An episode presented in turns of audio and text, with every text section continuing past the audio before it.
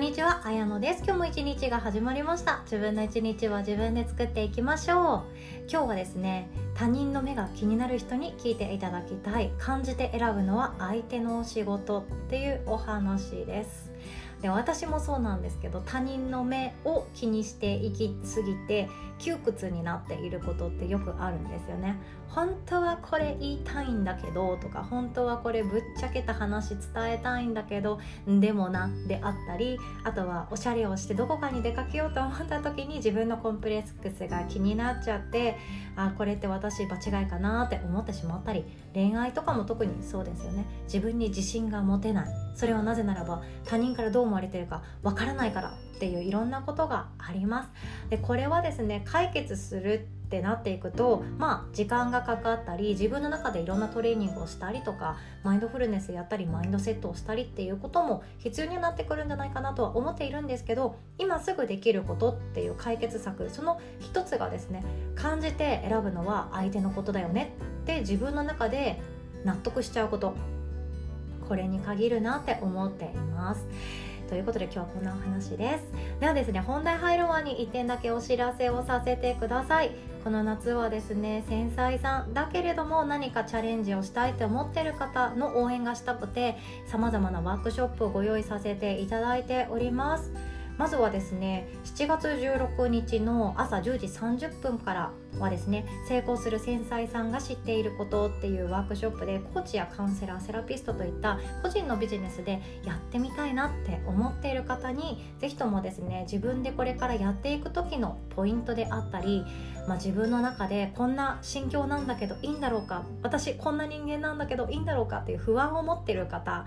そんな方もですねあ私でも大丈夫じゃんっていうですねしっかりと前を向けるようなそんなひとときになっていただけたらなって思います。っています。でカウンセラーとかセラピストとかコーチングとか講師っていうものいろんな個人で活躍する場がこの令和はありがたいことにあるわけなんですよね。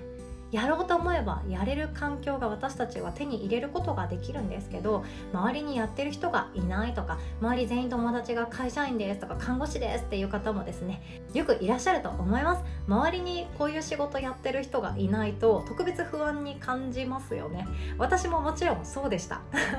会社員時代なんてその会社員辞めたら人生終わるんじゃないかって本気で思っていました。会社員辞めて実家に帰ったら一生私ちょっともうなんかすっごい冷たい目で見られるんじゃないないかとかあの人人生終わったなって思いで見られるんじゃないかとかめちゃくちゃ怖かったんですよね。で私自身も今の仕事一生続けたくないっていうのが心の中であったんですけどでもどっから手つけたらいいか分かんない。何を学んでどこに力を使ったらいいか分かんないという悶々とした月日が長くありました。同じようなことで悩んでる方に是非とも来ていただけたらなと思っております。そしてですね23日朝10時30分からは大人のための人間関係の学校特別ワークショップ。今回はですね職場の人間関係編となっております。職場でやりづらいな生きづらいな接しづらいなって思っている方是非ともお越しください。例えばですね、えーと、いつも自分のペースで決めてしまって周りの意見を聞かずにどんどん進めてしまう上司がいるとかみんな頑張ってるのにあの人だけなんでいつも遅刻するんだろうとかあの人だけ特別優遇されてないっていうことにイラッとしてしまうこととかなんだかなあの人にはちょっと話しづらいんだよなとか他人に対してイライラしてしまう点って一人一人実は違うんですよね。でこれは人間関係の中でもそうですし特に苦手な人がいる理由の中でも伝えはさせていただいてるんですけど一人一人優先順位が違ったり特別大事にしていることが違っていったりするから全ての人とイチャリバ町でもう出会ったらみんな兄弟さんみたいなことって不可能なんですよね。でも職場って、まあ、仕方がなくって同じ理念同じ指針のもとで頑張っていこうねっていう同志たちが集まっているからその人間関係でのやり取りっていうのは自分でどうにかしていった方が楽ではあります。でそこで使ってほしいのが今回も個性認識学っていうものなんですね。その一人一人の個性を自分で見極めてその相手に合わせた相手が動いてくれるような言葉をこちら側が使えるようになっていく。それだけでもかなりやりやすくなっていきます。ということで今回もこんなお話させていただきます。どちらもですね詳細はヨガの日のホームページに載っておりますので Google や Safari でヨガの日と検索してチェックしていただけますと嬉しいです。お会いできるのお待ちしております。では本題に行きましょう。感じて選ぶのは相手だよっていうことなんですね。で私たちはよく他人の目が気になるとか他人の顔色が気になるとかどう思われてるかわからないっていうことが全部つながって私って大丈夫かな？私って自分に自信がない？私って自己肯定感が低いっていったことにつながりやすくなっていくんですよね。で自己肯定感って、えーと、どんなものかっていうと失敗した時とかダメな時自分がこれダメダメ人間じゃんっていう時にまあいいか私 OK だよこんな自分もあって OK だよって言える言葉だったりもするんですよね。でも多くの場合自己肯定感っていう言葉ってまあ魅力をなしているというかいろんな人が知っている言葉ですよね。でその中で多くの場合私って最高って思える感情そのものなんじゃないかって思っていて私って自己肯定感低いんですよねって言ってくださる方もいらっしゃいます。でもですねダメな時とかあ私ってダメ人間だとか失敗しちゃったうまくいかなかったとかゴールにたどり着かなかったっていう時に立ち上がる力だったりもするんですよ。でこの自己肯定感っていうのは、まあ、結論言うと自分の問題なんですよね。私ってこんな人間だけどまあ OK じゃん頑張ってるよだったりいや私ってまた仕事でミスってしまった最悪な人間だって思ってもいやでも家事と育児頑張ってるしこの幸せだけで十分だって思えたりあ私ってまた失恋しちゃったって思ってもまあ私に合わなかったってだけだよね。大丈夫大丈夫って自分に対して言ってあげられる言葉だったりもするんですよね。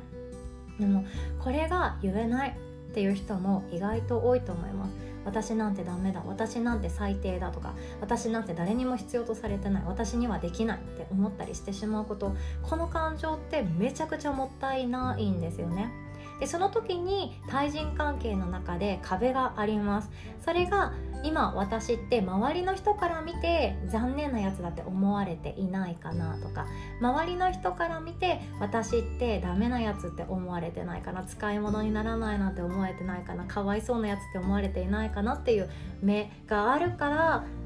なんか難しいなって思ったりするんですよね。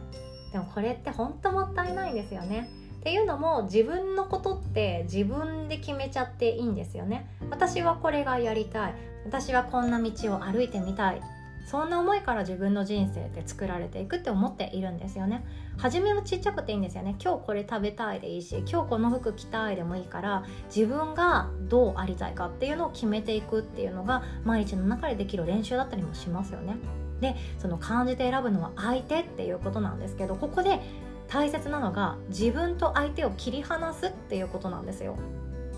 で多くの場合他人の目が気になるっていうのはですね私が言われて嫌なことっていうのを相手に頑張ってオブラートに包んで伝えようとしているけれどもあの人きっとこの言葉言われたら嫌だよなって自分の中でめちゃくちゃ想像してあやめておこうってあったり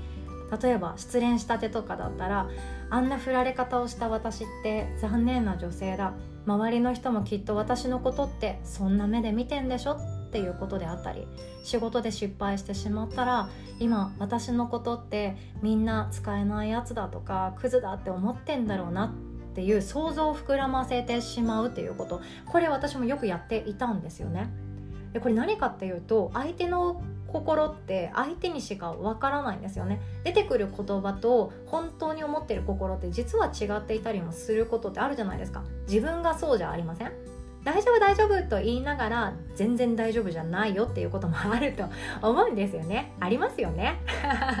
めっちゃ強要してしまって申し訳ないんですけど。そんな感じで自分の抱えてる感情と相手の感情ってきっと違うことの方があります。ただこれをイメージするとか妄想するっていうことによって人間関係を悪くさせないということは大切なんですよね。こんなこと言ったら相手は傷つくよねとかこんな言い方したら相手からはこんな風に返ってくるよねっていうのは想像することはとても大切ではあるんですけれども今私のことみんなあいつかわいそうなやつだって思ってんだろうなとか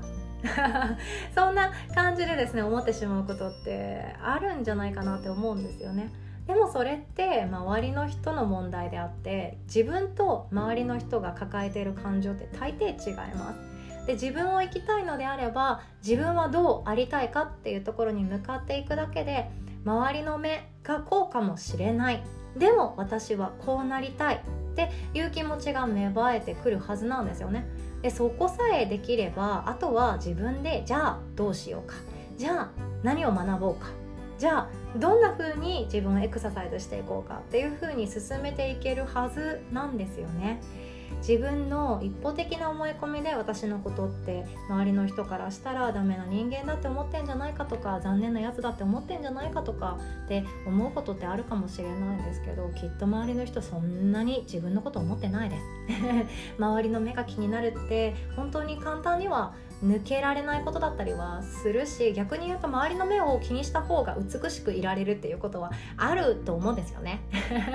ね周りの目を使った方がうまくいくこともあります。ただちょっと窮屈だなって思ってる方は本当に自分はどうありたいかっていうそのゴールに少々執着してみる。そっちの方が楽に生きられるんじゃないかなって思っております。ということで今日はこんなお話でございました。自分がどうありたいか考えてみてくださいね。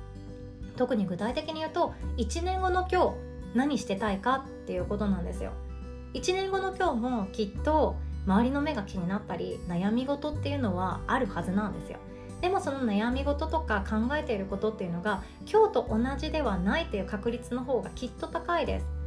1年後の今日どんなことで一生懸命になって夢中になって悩んでいたいかっていうのをちょっと想像してみてそこから一歩前進していきましょう。では最後までお聴きくださりいつも本当にありがとうございます。お互い素敵な一日を作っていきましょう。おしまい。